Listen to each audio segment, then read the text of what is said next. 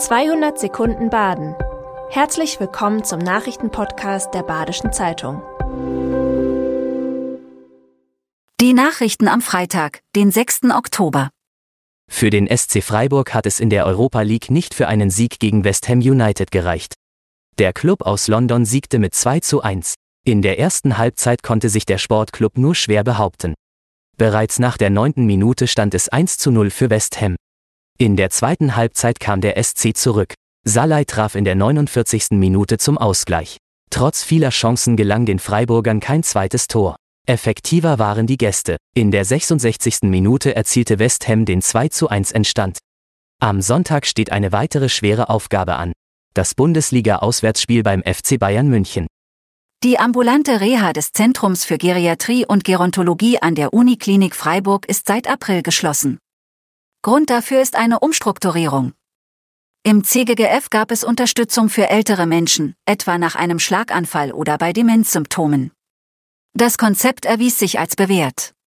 Nach fünf Monaten erklärte die Uniklinik, man habe das CGGF in das Neurozentrum der Uniklinik verlagert, um Doppelstrukturen abzubauen. Kritiker bemängeln die Kommunikation der Uniklinik, auch sei es für Patienten schwieriger geworden, in eine Ambulanz zu kommen. Die Stadt Heitersheim hat einen Investor für das Großprojekt rund um das Malteser Schloss gefunden. Fast alle Gebäude des Schlosses sollen verkauft und saniert werden. Die Investorgesellschaft rechnet mit gut 24 Millionen Euro für Kauf und Sanierung, aber auch mit Zuschüssen und Mieteinnahmen. Zwei der 13 Schlossgebäude bleiben im Eigentum der Stadt. Nach ersten Ideen könnte das Malteser Museum aus dem Keller geholt und der Gerichtssaal zum Trauzimmer werden. Am 10. Oktober ist der Notartermin.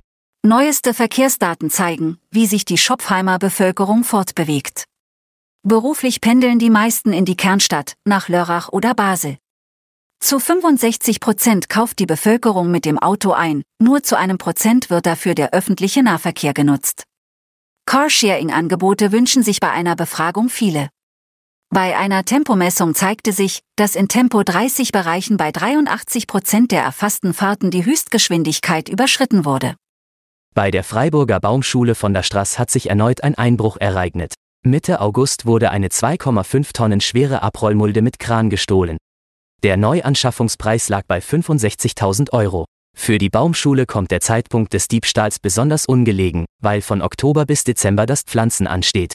Dafür ist der Kran beim Verladen unerlässlich. Eine mehrere tausend Euro teure Alarmanlage haben die Diebe gekonnt umgangen. Es liegt nahe, dass die Eindringlinge professionell vorgegangen sind. Die Baumschule hat in den letzten Jahren öfter mit Diebstählen zu kämpfen. Der Schaden beläuft sich auf 100.000 Euro. Das war 200 Sekunden Baden. Immer montags bis freitags ab 6.30 Uhr. Aktuelle Nachrichten rund um die Uhr gibt's auf der Website der Badischen Zeitung badische-zeitung.de.